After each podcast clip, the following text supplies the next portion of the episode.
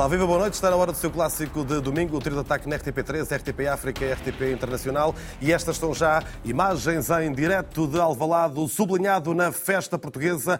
Portugal já se sabia há algumas semanas, está no Campeonato da Europa da Alemanha do eh, próximo ano. Portugal que parte como um dos candidatos à vitória nesse Euro 2024. A única seleção em toda a Europa até o momento que contabiliza por vitórias todos os jogos realizados. Hoje foi frente à Islândia, em Alvalade. O palco onde tudo acabou foi também o palco onde tudo começou e eh, por isso é também de festa este momento de abraços entre jogadores portugueses e também os jogadores da seleção da Islândia. Vale a pena sublinhar que esta seleção da Islândia foi adversária de Portugal nesse caminho para a final de Paris no Euro 2016. Fazia parte do grupo de Portugal eh, nessa equipa, nessa seleção orientada por eh, Fernando Muitas Santos, razões que para- haveria de ser campeã da Europa no Stade de France em eh, Paris no dia 10 de julho de 2016. E nesta altura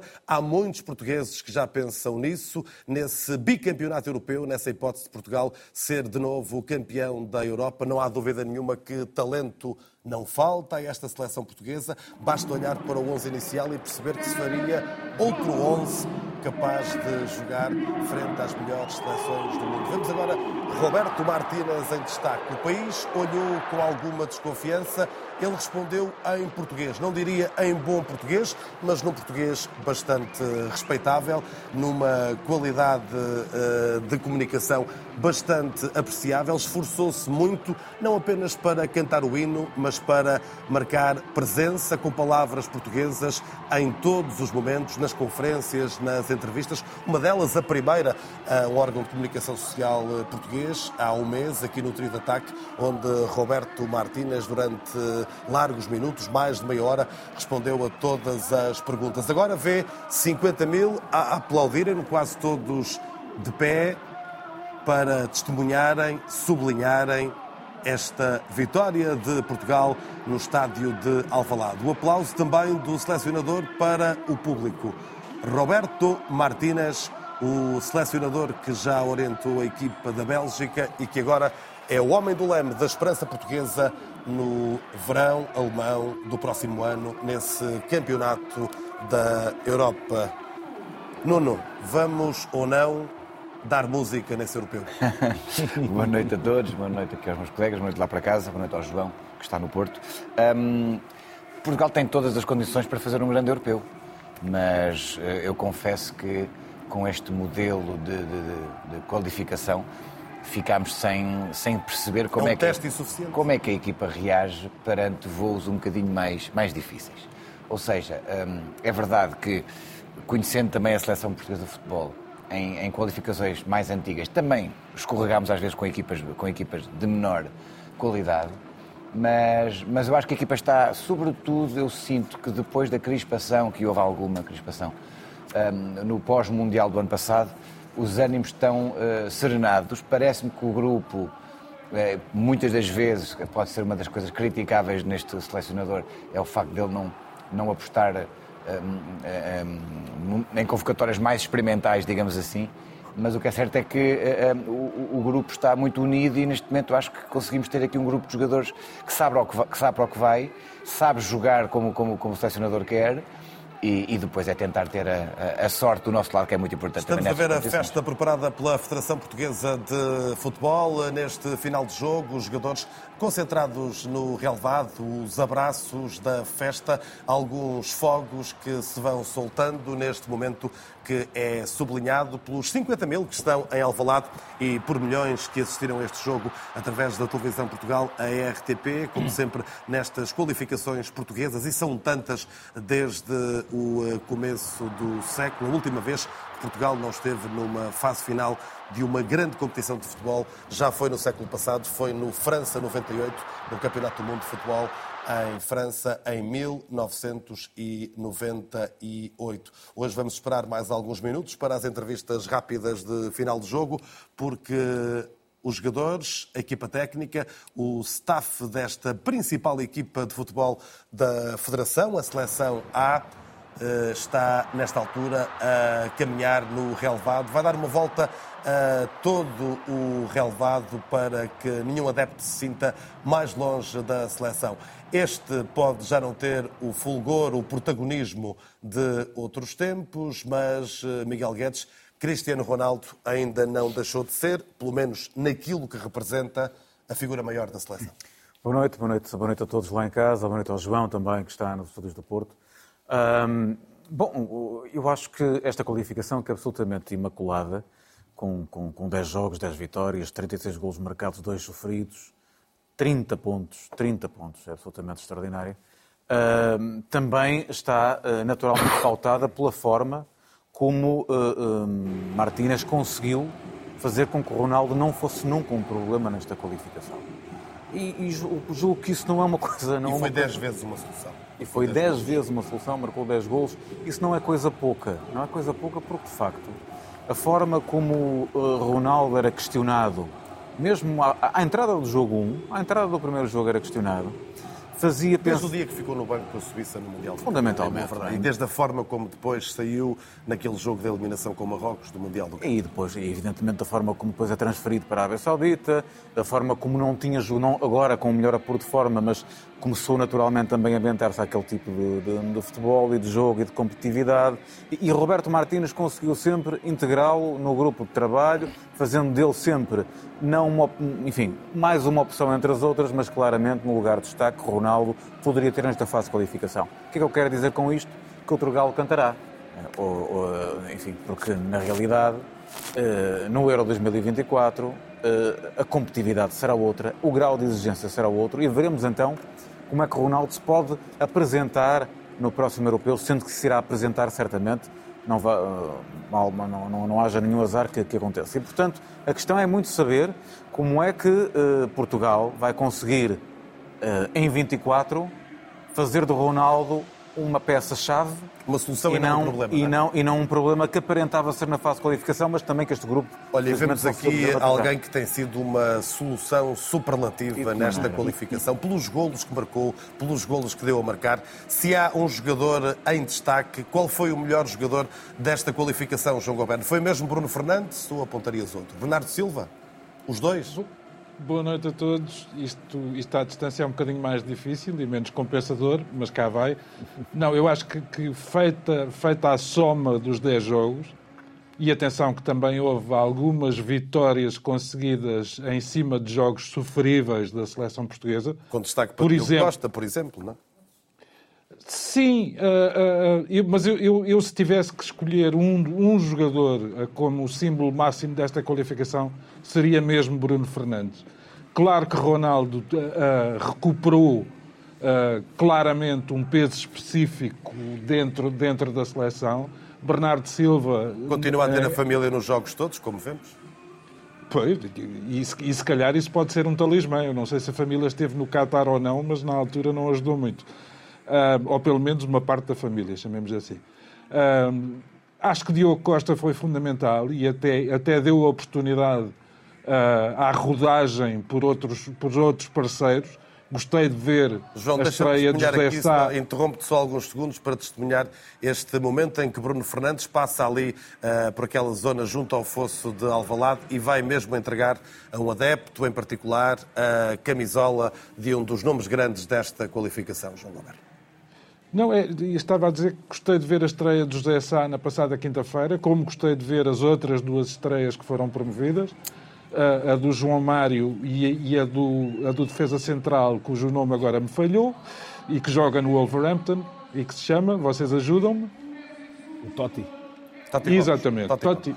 Exatamente. Uh, agora, acho, acho que, que tanto o Nuno como o Miguel, cada um à sua maneira, já puseram as coisas no devido lugar. Ou seja, parece-me que é um grupo extraordinariamente coeso, parece-me que há um objetivo comum que vai um bom bocado para além dos egos, e parece-me que depois da minha fase inicial de desconfiança, mas se calhar eu sou uma pessoa naturalmente desconfiada, acho que Roberto Martínez já, já nos conquistou naquilo que era possível. É evidente que é uma fase de apuramento com adversários mais fracos, mas quem já viu Portugal perder e empatar jogos com seleções deste calibre fica naturalmente satisfeito por 10 jogos, 10 vitórias, 36 golos marcados e 2 sofridos. É que tanto uma coisa como outra são muito boas. O anterior recorde, de resto, dos 35 golos, eh, foi alcançado em 12 jogos. Desta vez foram 10. Portanto, a coisa está a correr bem. Vemos do alto o palco do jogo, o estádio de Alvalade, espaço de festa nesta tarde, noite, mais noite do que tarde, porque os dias já são cada vez mais eh, curtos, até ao final de dezembro assim será e cada vez com maior intensidade. O palco da festa, o palco de dois golos, o golo de Bruno Fernandes na primeira metade do jogo, o golo de Ricardo Horta já na segunda parte e estes dois jogos, esta dupla jornada que foi a última última uh, desta qualificação. Uh, Blessing, o que é que pode ter trazido de novo? Trouxe a titularidade uh, a João Mário esta noite, ele já tinha tido a estreia pela seleção. O que é que trouxe mais esta dupla jornada? Eu, se formos falar do, do jogo anterior, parece-me que traz algumas novidades no que não devemos fazer ou o caminho a não seguir, porque hum, pareceu-me que foram demasiadas experiências, ou seja, que há treinadores muito conservadores, Roberto Martínez abriu muito eh, e, portanto, a equipa acabou por perder o fio condutor e, por isso, eh, parece-me que esse caminho não, não se irá seguir. Um, mas, como, como, dizia, abre aqui excelentes perspectivas para, para o Gonçalo Inácio. Uh, o Cancelo mostra que pode fazer o corredor à direita, como também pode fazê-lo à esquerda, alternando com movimentos interiores. Uh, Parece-me que é um jogador talhado para, um, para jogar e para ter rendimento nas duas posições, mas também trouxe um João Félix que não me parece tão confortável eh, a jogar nas duas eh, posições onde atuou nestes últimos dois jogos, aberto fundamentalmente do lado, do lado esquerdo, que até é a posição onde tem jogado no Barcelona, mas perde o impacto que costuma ter no jogo, que é um jogador mais especialista a jogar no, nos espaços entre linhas. Por último, parece-me que foram uh, jogos de, de, confirmações. Bruno Fernandes, mais uma vez, e falou-se aqui do, dos números, dos gols e das assistências. Bruno Fernandes tem sido muito mais do que isso para, para a seleção. É claramente hoje em dia um dos líderes, sobretudo reconhecido pelos colegas, percebe-se isso em campo e tentado no estádio, mais facilmente se percebe isso, está a dar instruções a toda a, a gente. Bernardo. E, e a Bernardo Silva também. Ainda que o Bernardo Silva tenha estado com um pouco menos fulgor nestes últimos dois jogos, eh, parece-me que não esteve tão, tão em forma, não está uh, uh, tão, tão vibrante como, como costuma estar, um, mas ainda assim acrescenta sempre qualidade extra. Por último, uh, quero só fazer aqui uma nota. o Diogo Costa, obviamente, hoje em dia é o titular indiscutível e um jogador imprescindível para a seleção nacional. Parece-me que é um dos melhores guarda-redes do mundo neste, neste momento, mas parece-me estranho também que, tendo conseguido a qualificação, Roberto Martínez tenha estreado o José Sá, tenha estreado o Totti, mas depois não tenha dado, por exemplo, este último jogo ao Rui Patrício, um, que me parece que é um elemento que obviamente tem muitos jogos na seleção. Ou pelo menos mas, o jogo, não é? Não, mas como sabemos, os jogadores estão mais felizes quando estão lá dentro e parece-me que o Rui Patrício, não só pelo histórico que tem, mas porque ainda é claramente um guarda-redes válido, poderia ter tido a oportunidade. Que o Costa deve ser titular, também é não verdade há, que o Rui Patrício, eh, de alguma forma, não complicou esta titularidade a Diogo Costa, não é? Há jogadores que muitas vezes, por força do estatuto que têm, certo, certo. complicam a, mas a chegada mesmo... dos mais novos, que, que, que na altura já são melhores, não é? Corretíssimo, mas por isso mesmo parece-me que o Rui Patrício merecia, porque tem tido um comportamento absolutamente excepcional, um, que demonstra um caráter notável e, portanto, uh, estranho isso. Obviamente foi a opção selecionador, não sabemos porquê, uh, mas acho que podia ir por aí. Para finalizar, só ir ao encontro do que o Miguel e o Nuno chamaram a atenção. O João disse bem, é preciso dar mérito a estas 10 vitórias de Portugal. Portugal nunca fez é 10 vitórias consecutivas. Eh, é preciso dar mérito também, independentemente do ranking das seleções que, que estiveram no, no, Grupo Portugal, porque é muito difícil ganhar jogos e 10 jogos seguidos ainda mais difícil é. Eh, mas, claro, a prova de fogo vai ser no europeu e se calhar poderíamos aproveitar os dois jogos. Vamos ter o sorteio de... já no dia 2 de dezembro, às 5 da tarde, para percebermos a dificuldade teórica para essa fase final do Campeonato da Europa, onde Portugal vai entrar nesse sorteio como, como cabeça, cabeça, de série. Vale a pena sublinhar Sim, isto. Claro. Muitas vezes Portugal está lá, esteve sempre este século, mas nem sempre foi como cabeça, cabeça de, série. série. Certo. Mas eu dizia que, que se calhar valia a pena aproveitar os dois jogos de preparação para testar com adversários de um nível muito superior para que a equipa possa perceber o tipo de dificuldades vamos espreitar o exterior de Alvalade com o João Miguel Nunes. Já não vamos, fica para daqui a pouco, porque Ricardo Horta marcou o segundo golo. Já está com o João Pedro Mendonça. Oh, Ricardo Horta, que maravilha é quando se marca, mas sobretudo quando se vence, e então de uma forma inédita como esta. Estamos num Euro, uma qualificação plena, e o gol foi seu também. Claro que sim. Uh, um feito histórico, uh, nunca tínhamos conseguido as 10 vitórias era o nosso principal objetivo. Uh, começámos muito bem esta fase de qualificação e terminámos uh, muito bem também. Uh, e é isto, é isto que podem esperar da nossa equipa. É, ainda por cima, mesmo pessoalmente, eu sei que não gostam de sublinhar os êxitos individuais. Numa altura em que se define. vou perguntar daqui a pouco até ao selecionador que acaba no paraíso e a seguir começa o inferno de escolher. E, e o inferno de escolher para um selecionador é quando as opções funcionam. Você entra em marca. Sim, é, é esse o meu trabalho e dos meus colegas sempre. Sempre que jogamos pela seleção tentamos ajudar o máximo possível. Uh, hoje calhou-me a mim fazer o segundo gol e dar-nos alguma tranquilidade no jogo. Um, eh, para matar alguns contra-ataques da Islândia, um, eh, mas, mas não gostaria de estar na pele do, do, selecionador porque acho que temos uma seleção muita qualidade, muitos jogadores que não estão aqui um, também têm muita qualidade e, e, como digo, não gostaria de estar no papel dele mas eu pessoalmente tento fazer o meu, o meu melhor para estar aqui sempre. Uh, fica para a história esta qualificação. A maior parte dos portugueses fazem muitas contas à vida. A seleção habituou-nos que muitas vezes tivemos de fazer contas à vida. Desta vez há aqui um certo desentorpecimento, não sei como é que isso vai funcionar, para tirar a pressão, ou melhor, para depois voltar a ter pressão perante uma fase final que é doer.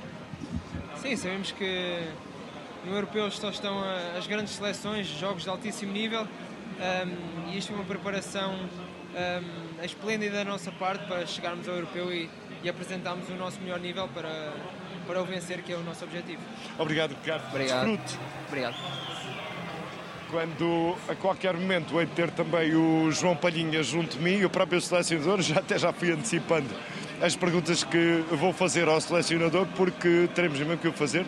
De resto, Roberto Martínez tem uma peculiaridade que já fomos anotando ao longo desta jornada. Eh, de todo o grupo de trabalho, ele era o único que já tinha tido de forma impoluta uma eh, chegada a um euro, no caso o Euro 2020, eh, pleno de vitórias. A qualquer instante. Ora viva!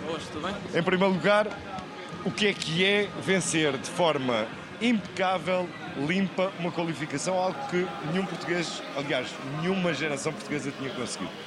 Boa noite, primeiro e antes de tudo. Acho que, que, que, é mesmo de dar mérito. Acho que não, não nos podemos esquecer disto. Uh, sabemos que, que, que, o europeu é muito mais importante e é, é, o nosso objetivo, mas para estar no europeu antes temos que fazer uma, uma qualificação e, e, ainda não vai há muito tempo andávamos de calculadora na mão a ver, a ver, um, a ver como, é que, como é que como é que iria ser para passar e acho que, que, que, temos que realmente dar mérito, olhar eh, para esta qualificação agora, para trás que fizemos, dar mérito. Foi uma, uma grande qualificação, uma qualificação imaculada, 10 vitórias, perfeita, cheia de recordes, uh, mas também não nos enganamos, sabemos que o mais importante é, é o europeu e, e, estamos concentrados nisso e ansiosos para chegue. Sabe-lhe bem estar neste momento e de que forma é que isto embala para estar no seguinte, porque agora agora é doer nas escolhas, nas angústias do selecionador, nas vossas, querem todos estar presentes. Claro, claro, mas acho que, que, não, havia, que não havia forma mais perfeita de, de irmos para o europeu. Uh, ainda temos o estágio de março com, com dois jogos amigáveis, se não estou, se não estou em erro, uh, mas acho que é a melhor forma de, de, de, de antecipar de, de, um europeu. Uh, vamos cheios de confiança, vamos com tudo, com muitas dinâmicas já incutidas na equipa, com um bom grupo, um grande grupo. Uh, mas como disse, uh, ainda, ainda falta bastante para o europeu, ainda falta bastante para março também Uh, e sabemos que isto, que isto muda muita coisa às vezes sem, sem, sem pensarmos, uh, mas pronto, vamos, vamos concentrar-nos no, no estágio de março e já com os olhos e com o pensamento também um pouco na, no europeu. Disse muito bem, somos um país habituado a calculadoras, neste caso bem habituado ou mal habituado, mas também somos um, um país de 8 a 80.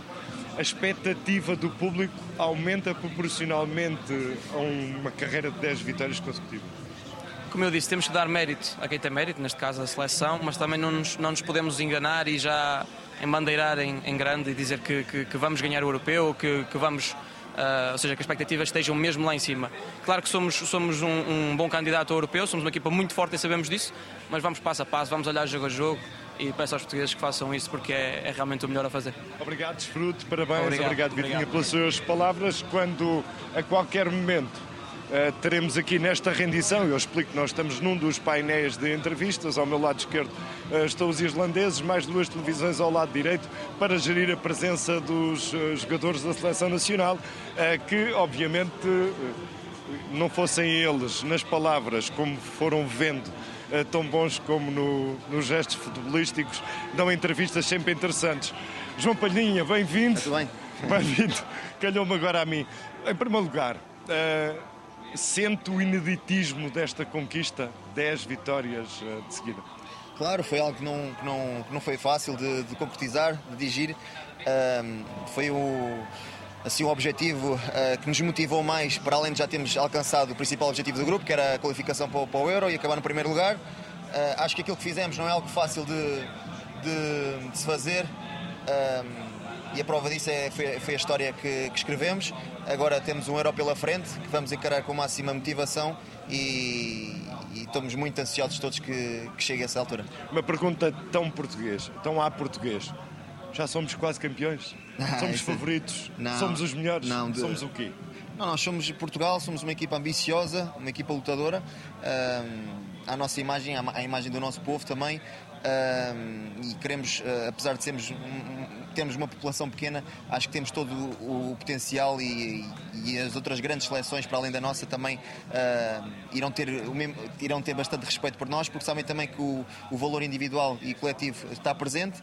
Um, e acho que só, eu pessoalmente quero, quero muito que chegue, que chegue o Euro uh, e, e, e, de realçar o trabalho todo que, que, o staff fez por nós, desde o treinador à equipa técnica, aos, às pessoas que trabalham connosco, porque isto é toda uma estrutura muito grande e nem toda a gente, uh, não, somos, não somos só nós que conseguimos este feito, é, muita, muita gente está envolvida e dá os parabéns também a essas pessoas que nos ajudam a ser melhores todos os dias. Seria humildade a mais não querer demasiado estar lá?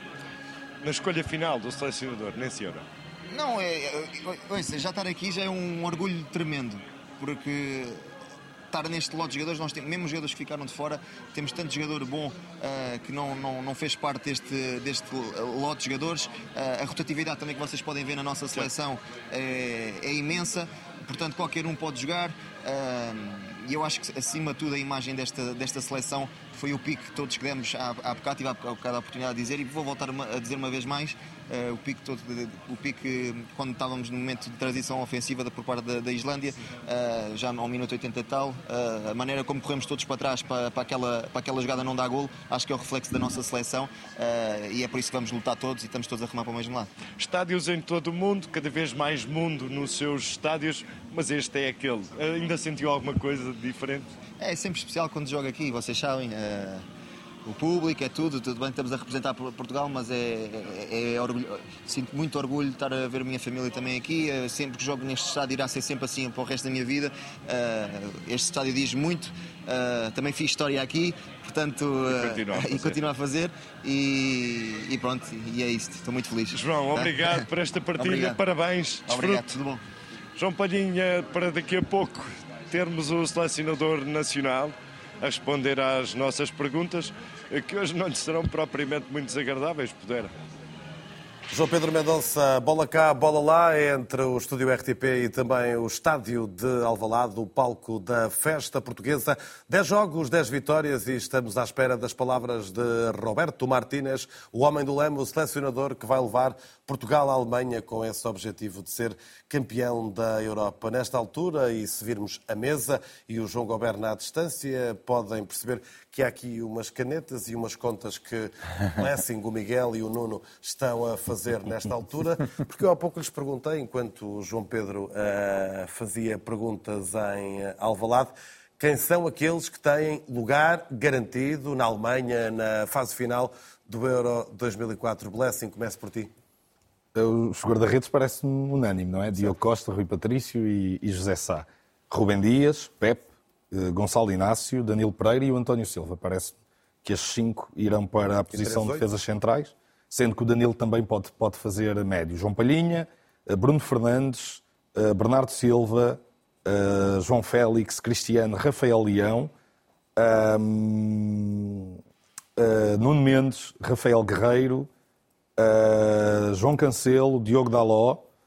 Uh, Estão-me a faltar aqui 17, alguns médios. 17. Jota? Uh, Diogo Jota, mas estão a faltar aqui alguns médios. Olha, então fica a pensar nisso porque Roberto Martínez está com o João Pedro Mendonça. Voltamos ao exercício daqui a pouco. As palavras, as perguntas e as respostas em direto ao Valado. Obrigado, Hugo. Vi-o tão feliz ali a desfrutar deste momento. E depois comecei a pensar, caramba, mais ninguém que eu conheça tem o currículo de fazer dois apuramentos limpos. Eh, este homem está aqui. Parabéns, Roberto Martínez. Muito obrigado. Eh, eu sei que contém os eh, sentimentos e não estou aqui a puxar-lhe a lágrima, mas há de ter sido um momento tão saboroso. É, foi, foi. Foi porque o futebol é um desporto coletivo e nós sempre gostamos do talento individual. E o talento individual é muito importante para ganhar um jogo, para, mas para ganhar um apuramento histórico, como ganhar 10 jogos consecutivamente precisa de valores pessoais, eh, compromisso, eh, um balneário muito, muito forte e isso foi muito, para um treinador e para uma equipa técnica, é o aspecto mais, mais de, de, mais, de mais satisfação. Pronto, e se é o único então que eu conheço que tem dois apuramentos destes, saboreou melhor o primeiro por ser o primeiro, o segundo por ser o segundo ou por ser o conjunto de dois? todos, todos são importantes. Uh, futebol cria memórias porque os detalhes são muito, muito pequenos. É importante criar boas memórias. Mas agora, nosso aparamento é um passo à frente e precisamos de crescer. Em março temos um estágio para preparar o europeu, o europeu e gostaria de que este apuramento histórico ajuda-nos para, para ir ao europeu ao, ao, ao, melhor, ao melhor nível. Depois do europeu podemos olhar atrás e decidir. Se há pouco não lhe queria uma lágrima de comoção, agora também não o quero desiludir, mas a seguir a este céu, a este paraíso, vem o inferno, que é escolher. Quanto é que isso já marca aquele momento em que está? É, é muito, é, é, muito difícil. É muito difícil porque nossos jogadores, nós, nós temos mais jogadores que tem valências muito importantes para a nossa equipa e temos mais de 30 jogadores que mostraram isso. E é, uma, é um período muito difícil e trabalhar muito, muita informação e responsabilidade, mas com, com tristeza também para os jogadores que, que não podem entrar. Já correu o mundo, já experimentou várias sensações e vários povos. Nós somos do, do 880 e como sempre nos obrigamos a fazer contas, agora tenho que lhe perguntar, já somos quase campeões da Europa? Não, eu acho que hoje foi um, uma memória especial. Os adeptos eh, criaram um ambiente espetacular e, brutal, mas agora precisamos de crescer porque o, o, o, europeu é um torneio diferente. Precisas de, de adaptar rapidamente, taticamente e jogar com seleções com os melhores jogadores do mundo, mas precisamos de estar juntos e com nossos adeptos uh, crescer e, e desfrutar do, do caminho. Então não me promete que vai ser campeão da Europa? No futebol prometemos o trabalho, prometemos tentar tudo, mas depois uh, veremos no futebol, não podemos prometer mais que o que nós podemos controlar. por mim vou continuar a cobrar. Obrigado pelos resultados, Roberto Martins, e pelo português uh, excelente. Uh, para os portugueses a expectativa pode subir com um apuramento inédito de perfeito que foi. João Pedro Mendonça com as perguntas e as respostas eh, principais deste Portugal-Islândia. Dois eh, golos para Portugal, nenhum golo para a Islândia. A primeira parte do golo foi de Bruno Fernandes, na segunda metade foi de Ricardo Horta. E eu propunha que víssemos de imediato esses dois momentos de festa portuguesa neste último capítulo da fase de qualificação rumo ao Euro 2024, no próximo ano, no verão alemão. E aqui está, na primeira metade do jogo, o momento em que há um toque de calcanhar de Bruno Fernandes, que já tinha passado a bola para Bernardo Silva. Bernardo devolveu de calcanhar e Bruno Fernandes, à lei da bomba, pé direito na bola, a sublinhar mais um golo nesta caminhada rumo ao campeonato da Europa do próximo ano. Bruno, que tem sido bandeira desta qualificação, e percebe-se aqui a subtileza no calcanhar de Bernardo, a oportunidade, o instinto e a potência do remate de Bruno Fernandes. Primeira metade do jogo em Alvalade. Portugal ganhava então por 1 a 0 à Islândia. Este já é o golo que acontece na segunda parte, o golo de Ricardo Horta. Ora, aí está. Ricardo Horta a aproveitar, a estar no sítio certo à hora certa para o segundo golo de Portugal. E já dei tempo ao Miguel Guedes, ao Nuno Gonçalves, também ao João Goberno e ao Blessing Lemoeno para fazerem as contas, as contas por antecipação e em casa também pode fazer as mesmas contas, depois vamos conferir em maio, eh, no final de maio, quando sair a convocatória de Roberto Martínez, se são ou não estes os 23, caso não haja lesões, assim se deseja. E Blessing eh, quem são os teus 23 para o europeu? Agora por posições: Diogo Costa, Rui Patrício, José Sá. Os três guarda-redes. Guarda-redes, defesas centrais Rubem Dias, Gonçalo Inácio, António Silva, Daniel Pereira e Pep.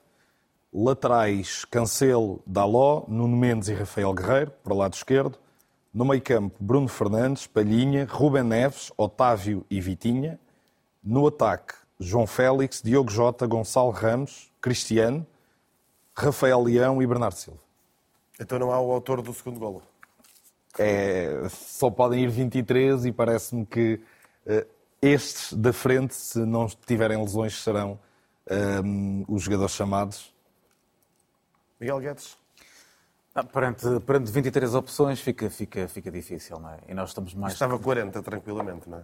Sim, dava 40 fácil, fácil.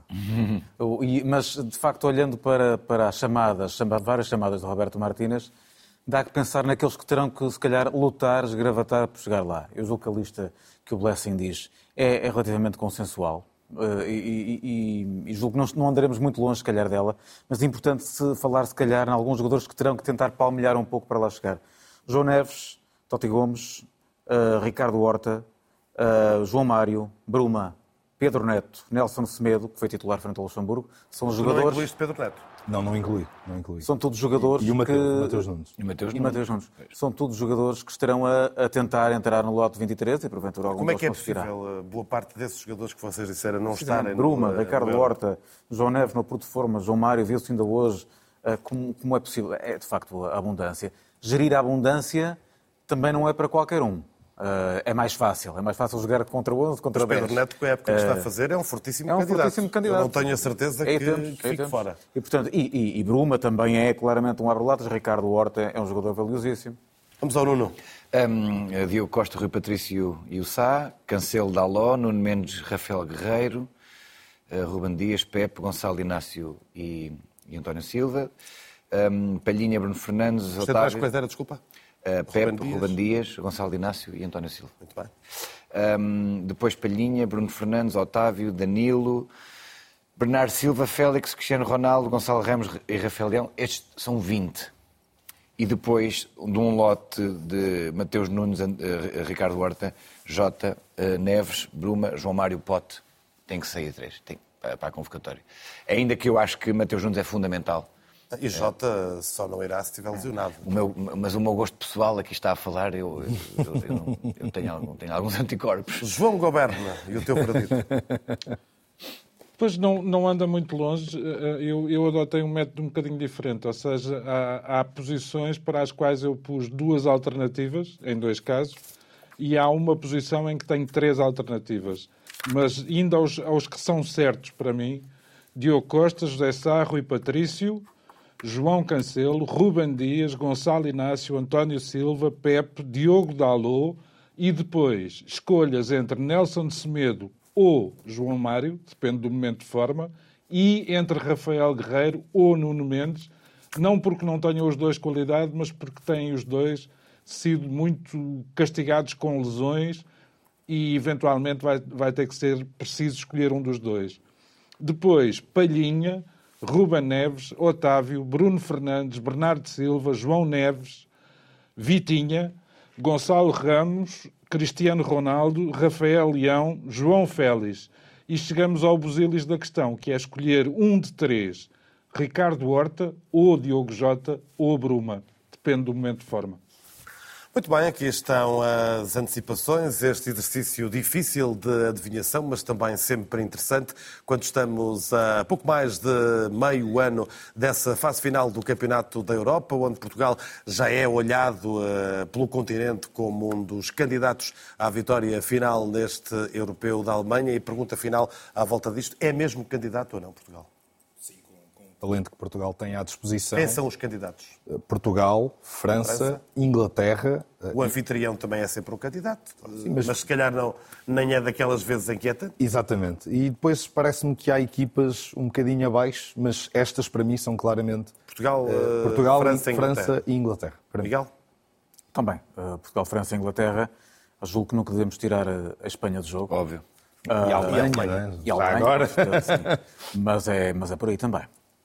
Eu acho que o facto do, do, do europeu ser na Alemanha, e eu uh, tive já a sorte de ver um Mundial lá, em 2006. É verdade. E sei o que é que é um, uh, eh, a avalanche de, de, de, apoio que há nesta, nesta, naquele país eles ao futebol. estavam fortíssimas esperanças, também lá estive um mês e meio nesse, uhum. nesse Mundial sim, da Alemanha e, e, depois o melhor que conseguiram foi o terceiro, terceiro lugar, lugar, frente a Portugal, Portugal sim, naquele jogo que não interessa a ninguém. Também, mas... também, vi, também fui, também vi, também, também vi em Estugarda, assim. Portanto, eh, isto para, para, lembrar que realmente é um país que, que, que, que dá um, presta um apoio muito grande à seleção e vai ser um mês quando eles vão querer levar a seleção ao colo, entre aspas, ou seja, de, no sentido de, de, apoiar a seleção para, para, para altos voos, ainda que sabemos que a Alemanha deste ano já não é a Alemanha que era antigamente.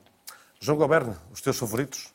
Concordo com Portugal, França, Espanha. Não excluo à, à partida a Bélgica, uh, porque me parece que, que tem hipóteses e isso seria talvez uma desforra um bocadinho injusta para o próprio Roberto Martínez, que andou com aquela seleção às voltas e nunca ganhou uma grande competição. E, finalmente, acho que a Espanha, uh, na fase que vive, é sempre candidata, esteja onde estiver, num europeu, num mundial, numa Liga das Nações, seja onde for. Há pouco interrompi o João Miguel Nunes, ou melhor, não dei a palavra ao repórter RTP que estava no exterior do estádio porque se impunha a entrevista com os jogadores e também com o selecionador Roberto Martínez. Tempo agora de espreitarmos como estava o ambiente há pouco no exterior de Alvalade. Dia de festa para os adeptos portugueses, final de caminhada com mais uma vitória, ou seja, 10 em 10 e claro, felicidade daqueles que vieram hoje até Alvalade. Gostaste do jogo? O que é que achaste? Eu gostei muito. Um, Filipe de Lencastre, se me tiver a ver-me. Obrigado. Um, Portugal! Eu gostei muito deste jogo. Infelizmente Ronaldo não marcou nenhum, mas é marcante.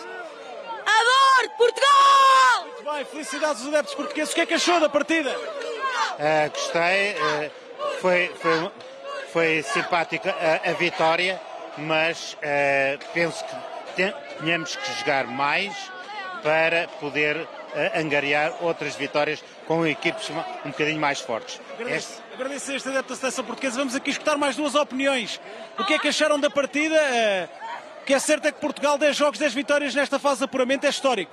É histórico, é, é a primeira vez, não é? Acho que é a primeira sim, vez. Sim. Uh, e agora vamos, todos os jogos é para ganhar, todos, todos. I'm not seeing temos de qualificar até às finais e depois ganhar. É? O que é que acha que Portugal agora pode fazer no Campeonato da Europa? É possível ganhar de novo europeu com esta geração? É, penso que sim, se acreditarmos em nós próprios, tudo é possível. Portanto, isto é jogo a jogo e podemos ganhar todos. Podemos ganhar toda a gente. Muito obrigado. Agradeço a estes adeptos da seleção. Clima de festa, clima de euforia. Portugal termina esta qualificação para o europeu com uma vitória e deixa muitos adeptos a sonhar com a conquista do europeu. Espreitamos agora o essencial do jogo, num resumo preparado pelo Eduardo Pestana.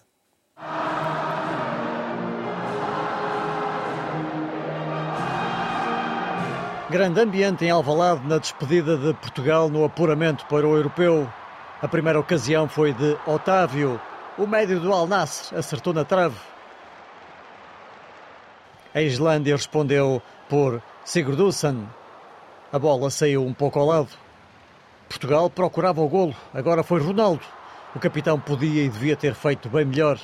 Logo a seguir, Bruno Fernandes apontou o livre, com Gonçalo Inácio muito perto do primeiro. A resistência da Islândia durou até ao minuto 36. Uma bomba de Bruno Fernandes colocou Portugal a vencer por 1-0. Muita festa em Alvalade com este primeiro golo. Na segunda parte, mais do mesmo, com Cristiano Ronaldo desesperadamente à procura do golo. Depois foi a vez de Bernardo Silva estar muito perto do segundo para Portugal. Falhou a baliza por muito pouco. Quem não perdoou foi Ricardo Horta. O guarda-redes ainda parou os remates de Félix e Ronaldo, mas foi impotente perante o jogador do Sporting Clube de Braga. 2-0 para Portugal. 36º golo da Seleção Nacional. O melhor registro de sempre em apuramentos para fases finais. A Islândia assustou no minuto 92. Depois de uma defesa de Diogo Costa, a bola ainda bateu na trave. Portugal fecha o grupo J com 10 vitórias em 10 jogos, 36 golos marcados e apenas 2 sofridos. Números notáveis para a seleção nacional treinada por Roberto Martínez. Já que ouvimos os principais protagonistas do jogo de Alvalade, continuamos com via aberta para o estádio quando chegar algum eh, protagonista à zona mista, à zona de entrevistas rápidas, já quando os jogadores abandonam o estádio. Para já os principais temas que marcaram a semana e um deles foi a violência na Assembleia Geral do Futebol Clube do Porto. André Vilas Boas já assumiu a candidatura à presidência e diz que o clube está refém de uma guarda pretoriana não há condições para, para tomar qualquer decisão nesta Assembleia Geral Extraordinária, pelo que peço ao Presidente da Mesa que reconsidere a suspensão desta Assembleia Geral Extraordinária, que a remarque para um local eh, e uma hora apropriada para que todos os sócios do Futebol Clube Porto possam eh, votar livremente. As imagens que nós vimos ontem de um miúdo com 19 anos, ao qual provavelmente é retirado um direito de voto, em choro, e envergonhado com o seu clube é o reflexo da situação em que nós estamos a viver. Reféns, atualmente, de uma guarda pretoriana que persiste em intimidar alguns sócios do Futebol Clube do Porto que se demonstram, na sua vontade e livre expressão, de exercer o seu direito de voto, exercer o seu direito de expressar-se, exercer o seu direito de ser livres. O que se passou ontem foi absolutamente lamentável e uma, uma derrota interna dos órgãos sociais do Futebol Clube do Porto, uh, que assistiram impávidos e serenos uh, a agressões e intimidações múltiplas uh, de uma guarda pretoriana aos associados do Futebol Clube do Porto. Peço sinceramente às autoridades, ao Ministério Público, ao Ministério da Administração Interna, ao IPDJ, ao Secretário de Estado do Desporto, que peça com urgência as câmaras de televisão as câmaras de videovigilância uh, do Estádio do Dragão, do Dragão Arena, uh, e proceda a uma investigação das agressões e dos atos bárbaros que se passaram ontem à noite. Isto é uma, uma derrota do Futebol Clube Porto, grande e profunda, uma ferida e uma mágoa profunda que restará na memória dos sócios para sempre, não tenho qualquer dúvida. Eu não posso ficar indiferente ao apoio que sinto apresentar uma candidatura minha é quase como uh, o cumprir de uma formalidade. Eu apenas quero dar passos seguros, fortes, criteriosos, transparentes, suportados em equipas de rigor, uh, de alto nível e alta credibilidade, porque é o que o Futebol Clube do Porto merece. É anterior ao nascimento de Cristo a expressão guarda pretoriana. Miguel Guedes, eh, olhando agora para o teu clube, a claque do Porto, a principal claque, os Super Dragões, são uma guarda pretoriana de Pinto da Costa e dos dirigentes do Porto. Olá, boa noite. Mais uma vez, agora de volta ao futebol nacional, em particular. Gostaria, em primeiro lugar, de uh, dar uma nota de pesar pelo falecimento de Sara Tavares. Uh, enfim, uh, nós sabemos da sua importância. Todos prolongamos aqui, foi a notícia que portuguesa. apuramos durante a segunda parte do jogo. E... Precisamente. Uh, e em relação à, questão como, como colocas e em relação à Assembleia Geral.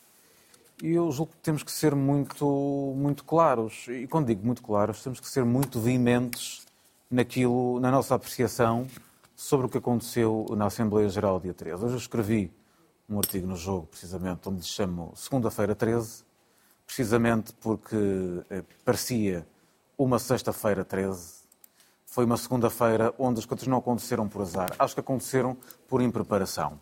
Uh, acho que há uma mácula fundamental naquela Assembleia Geral. E o facto de ter sido uh, programada, destinada para um local que, obviamente, não iria comportar o número de pessoas que iriam aparecer. E, portanto, isso é, desde logo, convocar uh, problemas, problemas para acontecer é estar a semear, eh, de facto, sementes que depois acabam por quase necessariamente germinar em turbulência, em polémica, em altercações e depois, com os ânimos exaltados, em violência.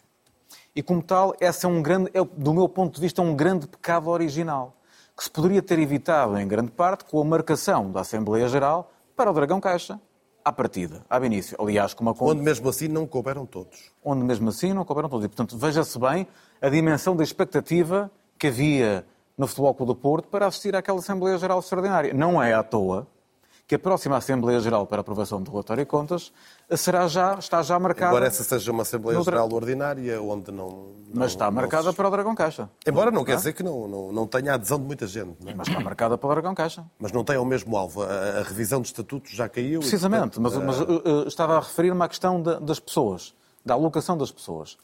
O Porto percebeu, o Flóculo do Porto percebeu, os atuais administradores do Flóculo do Porto perceberam, os órgãos sociais do Porto perceberam que as Assembleias Geral do Porto, a partir deste momento em que se vive um ambiente pré-eleitoral, que eu particularmente uh, Não me entristece, me entristece, e posso explicar já porquê, já tive a oportunidade de o escrever. Miguel, eu percebo, uh, percebo que tem tristeza e percebo uh, a dificuldade no tema, mas a expressão guarda pretoriana refere-se a uma proteção do, eh, do imperador, não é? Neste caso, uhum. do, eh, do presidente. A claque do Porto tem essa função, adaptando as palavras de Vilas Boas. Vilas Boas exagerou, eh, quando disse, aliás, que eles ficaram impávidos e serenos a verem uma guarda pretoriana agredir outros sócios. A mim parece mais ou menos evidente de que. Eu não estive na Assembleia Geral, estive a preparar uma outra Assembleia Geral no dia a seguir, mas tive vários relatos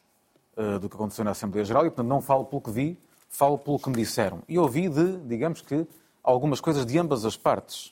Não tendo estado, não quero ser absolutamente veemente em relação àquilo que, que aconteceu. Mas o que tem informação suficiente para poder dizer o seguinte: um, qualquer claque de futebol que ultrapasse a dimensão do que é a sua presença importantíssima num estádio de futebol e, portanto, que se manifesta numa Assembleia Geral, está, do meu ponto de vista, a ultrapassar os seus limites.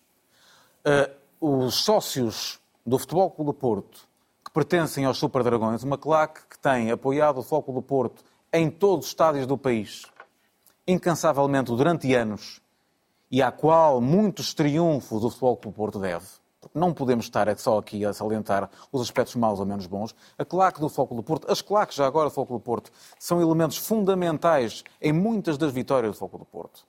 Como em qualquer clube, as claques pela predominância que ganham podem muitas vezes ter a tentação de ser parte do poder. Eu julgo que isso é, uma, é algo que é perfeitamente visível nesta altura do Foco do Porto. No entanto, também me parece que há muita gente com muito interesse e com muita pressa em tomar o poder. E o que é que eu quero dizer com isto? Quero dizer que Ainda não estamos em eleições, meus senhores. Por mais que as pessoas queiram, há tanta gente a querer manter poder como tanta gente a querer tomar o poder. Ora, eu, para mim, como uh, não estou rigorosamente à espera de nada de nenhum dos lados, para mim é-me indiferente. O que eu quero é o bem do Floco do Porto. E o bem do Floco do Porto é completamente ao lado de pressas eleitorais. Os candidatos apresentam-se, vão em eleições e eu tomarei a minha decisão em conformidade na altura em que achar. Aliás, há uma pressa muito grande das pessoas em querer que toda a gente se manifeste. Eu tenho andado até mais afastado das redes sociais, ando de facto bastante farto. E, e é curioso. E também como... tens que fazer, não é? Não, pois, tenho mais que fazer, mas não é só isso. Quer dizer, tenho, tenho felizmente a voz que, que, que a RTP me dá, que, que, o jogo me dá e outros locais me dão para poder falar. Portanto, espero. A Assembleia Geral foi na segunda-feira, eu esperei até domingo, é quando sai o meu texto e quando eu falo aqui no, no, no, no trio de ataque. É uma pressa generalizada das pessoas terem que tomar posição. O timing de cada um é o timing de cada um. Eu acho muita piada à pressa, porque a pressa é daqueles que querem manter poder e querem tomar poder. Ora, isto para mim é muito indiferente. Eu só penso no bem do meu clube, do meu Porto. E pensar no bem do meu Porto é. Mas aquilo desde não foi logo, o bem do teu Porto. De, de, Seguramente. Então, por, aí eu, por aí eu comecei, eu, uh, com, com, toda, com toda a sinceridade. Aquilo, o que aconteceu, o que aconteceu é uma mancha que não mais se apaga. É uma, e é intolerável qualquer tipo de condicionamento, qualquer tipo de falta de democracia, qualquer tipo de ligação. Agora, também não se espera, não se espera, da direção do Foco do Porto que se levante para amenizar os ânimos. As decisões têm que ser tomadas por quem está a conduzir a Assembleia Geral do Foco do Porto. Não me parece que na altura o Presidente Pinto da Costa tivesse com o microfone à frente a dizer calma, calma, não. Estavam as pessoas sentadas e, de repente, julgo que não se pode pedir a uma pessoa, ao Presidente do Foco do Porto, para intervir numa altercação. Aí está como as pessoas, de repente, parece que perdem a noção e parece que querem atirar todo o mal para todo um lado e todo o bem para... Ora, eu não vejo... Eu vejo... Há um bem maior que eu vejo em tudo isto. É a democracia, meus senhores. A democracia custa muito. A mim não me custa nada. Vamos ver Agora, se ela chega em as opções em liberdade terão que ser tomadas, mas é confrangedora a pressa, a pressinha de tomada de poder e de manutenção de poder de muita gente no Foco do Porto e é entristecedor, empobrecedor e dinamitador daquilo que é a época do Foco do Porto nas várias modalidades. Portanto, eu diria, tenham juízo. Aparentemente, a democracia de que falas chegará em abril, porque não havendo alteração de estatutos, as eleições no Porto são em abril. Oh, Hugo, e a democracia normalmente chega sempre em abril. Muito bem, fica aqui esse sublinhado especial, até para, porque este ano é ano de 50 Este anos. ano, então, nem se fala, não é? Uh, ora, estará algo que seguramente não dividirá ninguém aqui no trio de ataque e seguramente também lá em casa a democracia, é verdade, costuma chegar sempre em abril. Nuno Gonçalves, voltando à Assembleia Geral do uh, Futebol uh, Clube do Porto, um adepto do Sporting olha para aquela Assembleia Geral do Porto em que perspectiva? Ou com que perspectiva? Da mesma forma de um adepto de desporto, ou seja, não, não, não é por ser do Futebol Clube do Porto, ou por ser do Braga, ou por ser do Benfica que. que Eu não vou- disse o presidente do Sporting, disse um adepto do Sporting. Já lá vamos não, ao não, presidente não, do Sporting. não, não afeta absolutamente nada. Teve um olhar especial para essa Sim, mas, mas nós já sabemos que é uma- também é uma novela antiga. Eu acho que eh, o que aconteceu ali é que muitas das vezes eh, as pessoas esquecem ser do Porto e para alguns a- a ser do Porto é apenas e só ser de Pinto da Costa. E hum, é natural que ao, ao longo dos anos hum, estas, estas, estas, estes regimes de, de 20, 30, 40 anos ganhem anticorpos e haja pessoas, e haja pessoas que, que são contra os métodos ou são contra, ou que pelo menos têm formas de pensar diferente. O problema é que quando ah, hum, ah, há um, um- um candidato a candidato e que vê a casa a ser eh, um, grafitada. Um, eu acho sinceramente que é verdade que Pinto da Costa não tinha que se levantar da cadeira e, e- e- dizer para, para, para pararem com aquilo. Mas Pinto da Costa, na sua, na sua, na sua personalidade, se o fizesse, se calhar resolvia. Portanto, eu não estou a dizer que compete ao, eh, ao Presidente Pinto da Costa eh, acabar com, com- com as agressões e pegar no microfone, como o Miguel estava a sugerir. Mas que lá se levantasse da cadeira e fosse mais perto dizer o que é que está a passar, eh, possivelmente a guarda deixava de bater. Um, João Nuno, deixa-me só dizer-te uma coisa que, que me parece que, lá está, que me parece que é factual, pelo menos pelos relatos que eu tive. É que o que estava a passar nem tão pouco era entre duas fações, as, as duas fações. Se calhar entre fações, não era entre as duas partes, não era entre adeptos do, do futuro candidato Presidente da Costa, Sim, da Costa sim, sim. Ou, do, ou- ou do já candidato, pelos vistos, André Vilas Boas. Era algo que... Ele não é candidato. Eu há pouco disse isso porque Filas Boas disse Web Sim, Summit. ok, mas acho que é justo que... A apresentação da candidatura será uma mera formalidade. Certo, se é uma mera formalidade, Sim, não, é isso- porque o próprio já decidiu. Não? é? Sim, Eu há pouco, também, há pouco falávamos sobre isso, mas já, já apresentou, não- mas é como se já tivesse apresentado de alguma forma, acho que já podemos falar em candidato pelas boas. Ah, mas a, questão não é a, questão que aconteceu, a grande altercação, entre outras coisas que aconteceram, mas a grande altercação que está filmada e não sei o quê, é entre, ah, ah, julgo eu, elementos que são inclusivamente próximos dos Chupadragões. Uhum. E, portanto, ali não tinha a ver com pessoas do André. de- Sim, sim, eu sei, mas eu sei disso, eu sei disso, eu sei disso, eu sei disso. Não havia até nesse- ponto de vista Não, não, menos razão haveria para uma pessoa com que 80 está- tal anos estar a intervir. Eu acho que isso é Eu não estou a dizer que está ligado ao candidato André Vilas Boas. Agora, são pessoas que têm opiniões diferentes, que foram, que foram falar e foram dizer que, que, hum, eu já ouvi as várias entrevistas, que, que- e depois são pressionados porque, lá está, porque muitas vezes confunde-se ser do, do, do Futebol Clube Porto com ser do Futebol Clube Pinto da Costa. Isso é completamente diferente, acho que é mau para o, para o- para o clube e acho também que é uma situação que já vem sendo norma, acho eu, Hum, e eu falo com muitos adeptos do Futebol Clube do Porto, porque a minha vida também passa muitas vezes pelo Porto, hum, que esta ideia de, de- de- de- agressões a jornalistas, de, de agressões a adeptos, isso existe e existiu. Uh, o comunicado do, do, do, do Futebol Clube do Porto depois da Assembleia Geral é manifestamente pargo. Uh, acho eu, quer dizer, é uma- um comunicado. Pinto Costa tem sempre tantas coisas para dizer, é sempre tão, tão romântico até nas palavras, não consegue acalmar os ânimos de outra forma que não um breve comunicado. Parece-me a mim que há, há alguma casa a arder. Eu também estou de acordo com o Miguel, acho que aqui a pressa não, não, não é amiga da, da perfeição, mas que há aqui um, um- um- novo Porto a surgir, eu acho que é. João Goberna, ah, sentes, quando olhas para esta Assembleia Geral, que pela primeira vez aquele poder, não há poderes eternos, mas este foi o mais eterno dos ah, poderes do futebol português, que o poder de Pinto da Costa nunca esteve tão ameaçado como hoje? Não, não, não te sei responder, não sei avaliar isso. Ah, sei que, ah, se tudo se concretizar como, como é indicado neste momento, Pinto da Costa vai ter, vai ter ah, concorrência à altura. Deixa- Deixa-me rapidamente sintetizar aquilo, aquilo que, que me fica desta segunda-feira negra.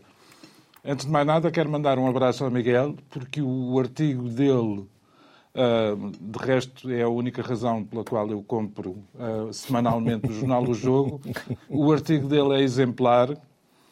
Ahm, e, e, enfim, também não esperava dele outra coisa. Só não concordo com ele ah, relativamente, relativamente à posição de, de- de Jorge Nuno Pinto da Costa. É evidente que não é competência do Presidente da Direção levantar-se para acalmar os ânimos. Mas sabendo nós o peso, inclusivamente junto da oposição, ou da suposta oposição, que Pinto da Costa tem, acho que um gesto, acho que uma palavra, acho que nem que fosse ah, um sintoma de, de- de discórdia ou de desconforto de Jorge Nuno Pinto da Costa teria evitado boa parte daquilo que se, que se acabou por passar ah, na Assembleia Geral. E depois, mais do que isso, confesso ah, que me choca que tenha havido ah, comunicados e que, como o Nuno já referiu, e que tenha havido muitas tentativas de, de dissuasão de- relativamente ao futuro e que Jorge Nuno Pinto Costa se tenha mantido em silêncio. Isso é que me faz impressão, porque nem sequer ah, me parece que esteja no ADN do Presidente do Futebol Clube do Porto. Eu julgo que foi na semana passada, citei aqui uma frase de Lenin que tenho que repetir, que é o se não consegues a maioria, contenta-te com a unanimidade. Acho que foi isto que ficou demonstrado com ah, o cancelamento da Assembleia Geral que, se- que se efetuaria amanhã e, sobretudo, com a retirada de estatutos, ou da proposta de estatutos que foi apresentada pela direção, ah, e a unanimidade, como, como perceberão, não é, ah, não é de todo uma figura de estilo, porque o Conselho Superior do Futebol Clube do Porto conseguir votar unanimemente pelo, pelo cancelamento da Assembleia e pela retirada de proposta, acho absolutamente extraordinário. Depois, ah, ah, já agora, há bocadinho, ah, aconteceu uma coisa que eu nunca julguei possível, que foi ver o Miguel Guedes e o Nuno Gonçalves, ambos, a citarem António José Seguro com a célebre pergunta qual é a pressa, mas qual é a pressa? Uh, em boa não, verdade, em boa verdade, em boa verdade, como se vê até, até noutras situações de maioria absoluta, a marcação de eleições é uma coisa muito rápida. Nós tivemos demonstrações disso uh, ao longo dos últimos 12... não se pode dizer que aqueles incidentes tenha sido poucochinho. Não, não foi de todo poucochinho. Relativamente, relativamente ao, ao, às consequências disto para o Futebol Clube do Porto, eu acho sinceramente que é uma questão dos portistas. Como desportista, não gostei de ver aquilo que assisti, mas, sobretudo, como cidadão, eh, eu, nos últimos 12 dias, e todos os cidadãos portugueses que têm estado minimamente atentos, têm ouvido uma, com grande insistência as expressões tráfico de influências e obtenção de vantagens indevidas. Ora, a, a, a tal claque principal, ou pelo menos mais numerosa, do Futebol Clube do Porto, parece-me que talvez fosse um bom cenário para que se procedessem investigações relativamente à hipótese destes crimes, porque é um poder completamente. Eu, eu acho que o Miguel, de alguma maneira, já disse isso em relação às tentações de poder de uma claque. E não está em causa o papel que os Super Dragões têm no apoio às equipas do Futebol Clube do Porto. Agora, há ali um extravasar de, de, se quisermos, de competências ou de papéis que prefigura alguma coisa muito estranha. Muito bem. O que Vamos... me faz confusão é que ninguém investiga, mas isso é outra coisa. Importa não esquecer que sexta-feira Frederico Varandas arrasou Pinto da Costa.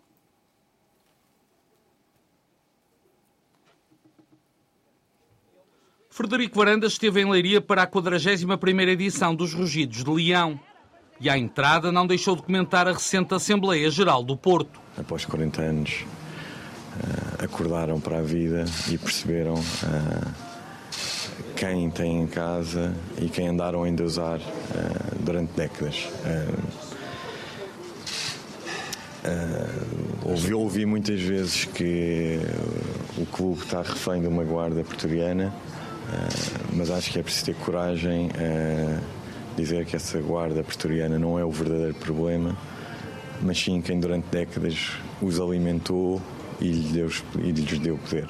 E voltou a avisar Pinto da Costa. Quem manda esta guarda pretoriana fazer isto contra adversários, árbitros, jornalistas, quando é preciso, também faz contra os próprios sócios. No discurso destacou o crescimento e a estabilidade do Sporting rejeitou o rótulo de terceiro grande e recordou a derrota no derby. Fomos inequivocamente a melhor equipa enquanto jogámos 11 contra 11. E mesmo nos 48 minutos que jogámos apenas com 10 jogadores, controlámos sempre o jogo. Perdemos de uma forma dura e injusta. Sublinhou que o Sporting quer ganhar, mas sem ser de qualquer forma. Um clube que não agride fisicamente jornalistas nem os ofende apenas por estes colocarem questões. Um clube que condena todo o tipo de violência, independentemente da cor clubística dos adeptos que a pratiquem. O leão voltou a rugir, de Leiria em direção ao dragão e à luz. As palavras de Frederico Varandas a dirigir-se claramente a, aos adeptos do Futebol Clube do Porto, aos milhões de portistas. Miguel Guedes, ele disse descobriram agora, 40 anos eh, depois, afinal, quem tem em casa. É, ah, são, são, é, é, um presidente muito clarividente que acha que andamos todos enganados. E, se calhar os títulos europeus e mundiais não chegam para clarificar uh, Frederico Varandas. Eu, eu, eu confesso esse, acho um pouco inusitado que Frederico Varandas se junta à candidatura de Pinto da Costa, não é?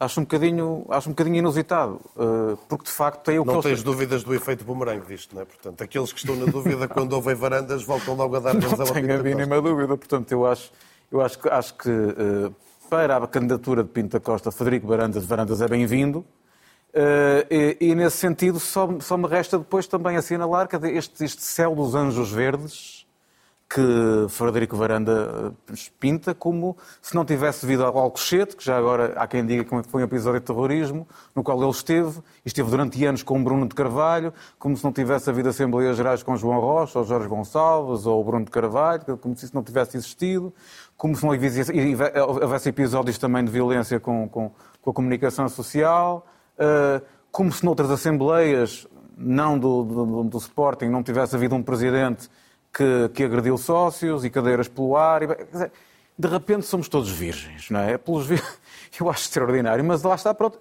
a tomada de posição por parte de um, um, presidente que não do Foco do Porto, por o Pinto da Costa, da candidatura Pinto da Costa, é algo que Pinto da Costa agradece. Deixa-me fazer aqui o contraponto. Hoje uh, perguntaram a Rui Costa sobre a Assembleia Geral do Futebol Clube do Porto. Rui Costa disse que esse não era um assunto que interessasse ao Benfica, ao contrário do que aconteceu na sexta com Frederico Varandas, que, como se percebe, é um assunto que interessa pelo menos ao presidente do Sporting, não sei se é o Sporting. Sim, o Frederico Varandas já anda eh, picado com o Presidente Pinta Costa quase desde sempre. Portanto, é uma coisa normal, sobretudo depois do episódio um, onde lhe roubaram. Bandido, que... e, e de onde lhe roubaram o telemóvel e depois puseram nos sites a, a roubar a rede em Lisboa desde 1900 e não sei quanto, um, onde põem uh, nos ecrãs do, do, do, do, do Estádio do Dragão Sporting de Lisboa em vez de Sporting Clube Portugal um, stewards num jogo do, do, do, do Futebol Clube do Porto contra o Sporting há duas épocas atrás a mandarem cadeiras às costas dos jogadores. Portanto, é natural que o Presidente Frederico Varandas tenha aqui algum,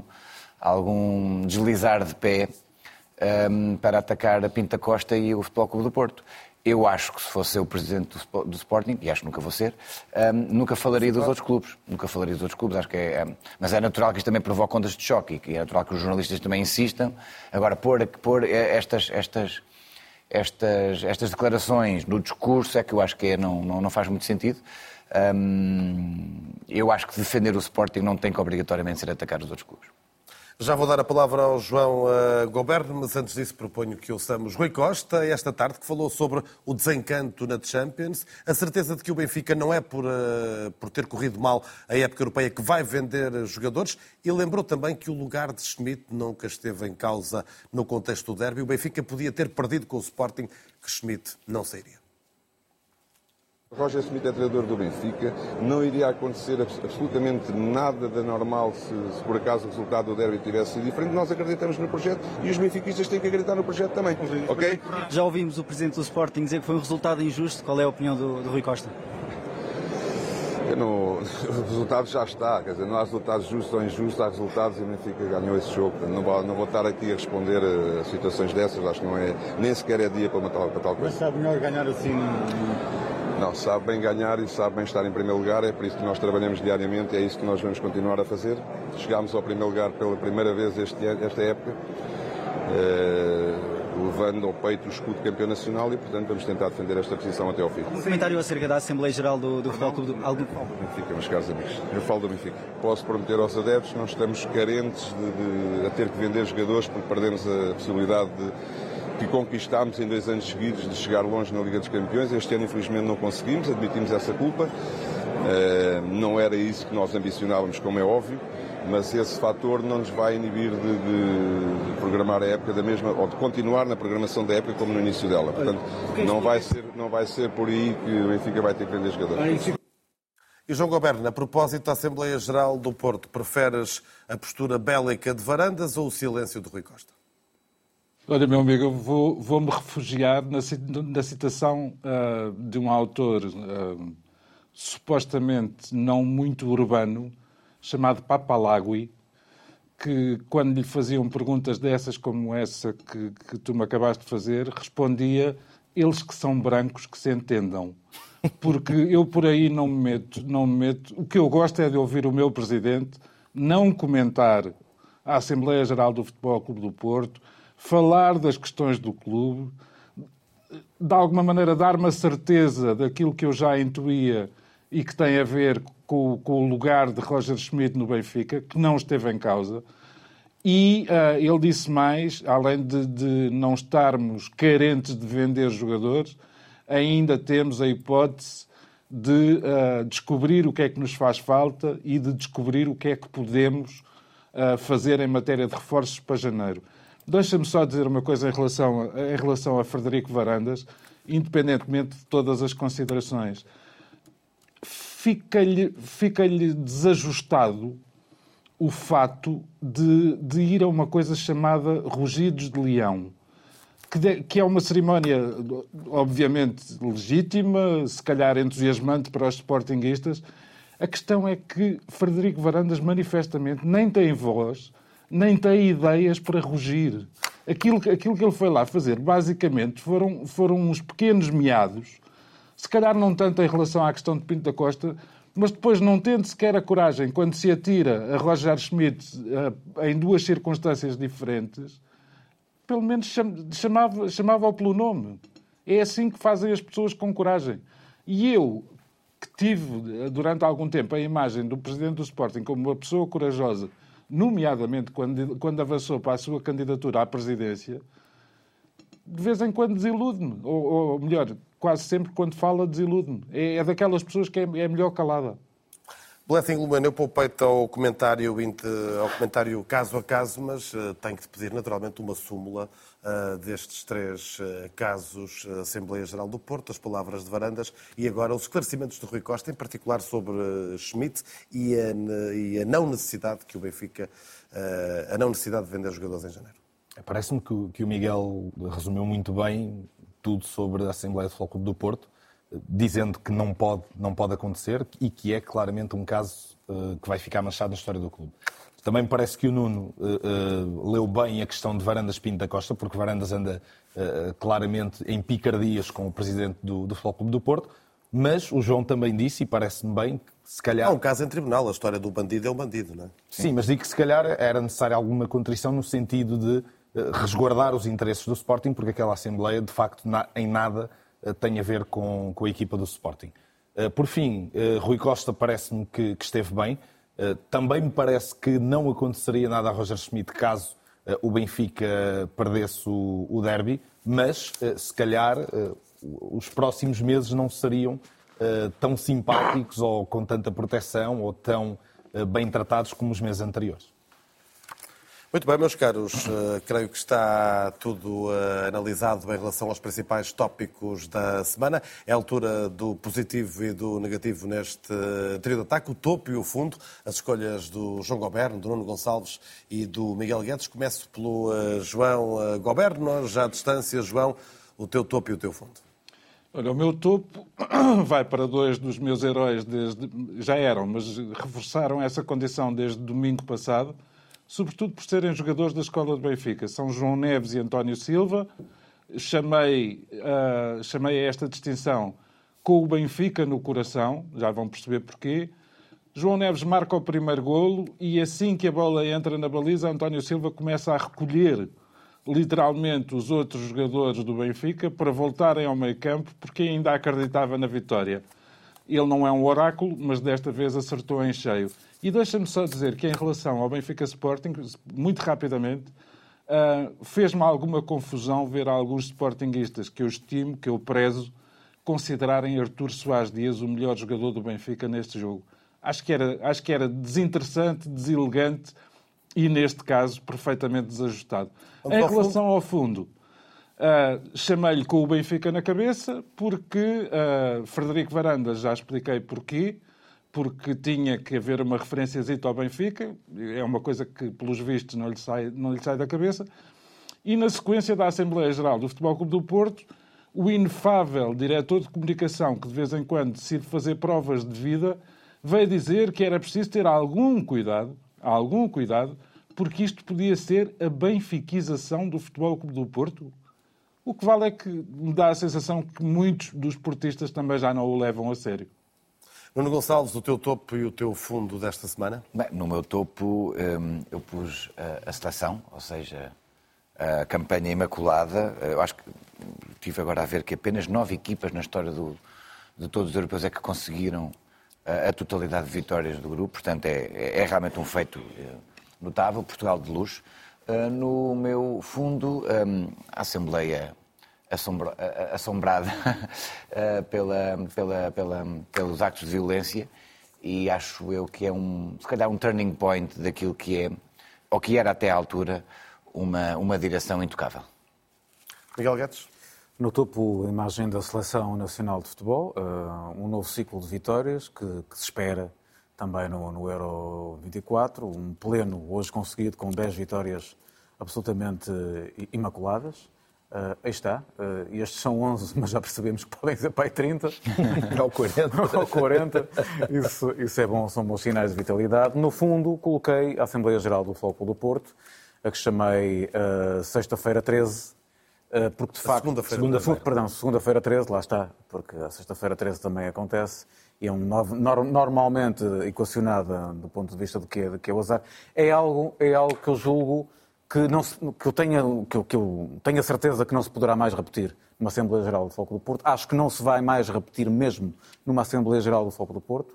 Acho que isto foi, é um sinal de, de, de, muita coisa, mas também tem que ser um sinal para que os adeptos do Foco do Porto, os associados do Foco do Porto, percebam às eleições o que é de eleições e à vida do clube o que é a vida Só do clube. falavas da pressa dos dois lados. E os adeptos, os associados, estão com pressa ou não? É precisamente também dos associados que eu falo. Eu julgo que eh, no momento em que nós não sabemos ainda quando são eleições, quando os candidatos não estão todos alinhados e poderá haver, inclusive, mais que dois candidatos, eh, eu, eu acho absolutamente extraordinário. Estás convencido que Pinto da Costa também é candidato? Eu estou convencido que sim. Uh, Pelo menos Pinto da Costa e André Vilas Boas são candidatos. Sim, mas há, há, há também outro candidato já, já, já anunciado. Portanto, eu julgo Nuno que. Lobo. Sim, Nuno Lobo. Portanto, estes três candidatos certamente que irão, veremos já mais. O que eu estou convencido é que esta pressa de tomar posição é absolutamente desnecessária, é em contraciclo com aquilo que é a época desportiva do clube, é em contraciclo com aquilo que é aqueles que gostam do clube. Uma coisa é liberdade, democracia, poder opinar, não coação, exercer calmamente todos os seus direitos de votos em qualquer tipo de Assembleia Geral e no dia a dia e na vida do clube. Outra coisa é a vontade de continuar no poder ou a vontade de o tomar apressadamente. Não contem comigo para isso. Muito bem, é sempre assim, ao domingo, na 3, na África, na Internacional e também em podcast. O Trio de Ataque é sempre na RTP. Boa noite. Obrigado.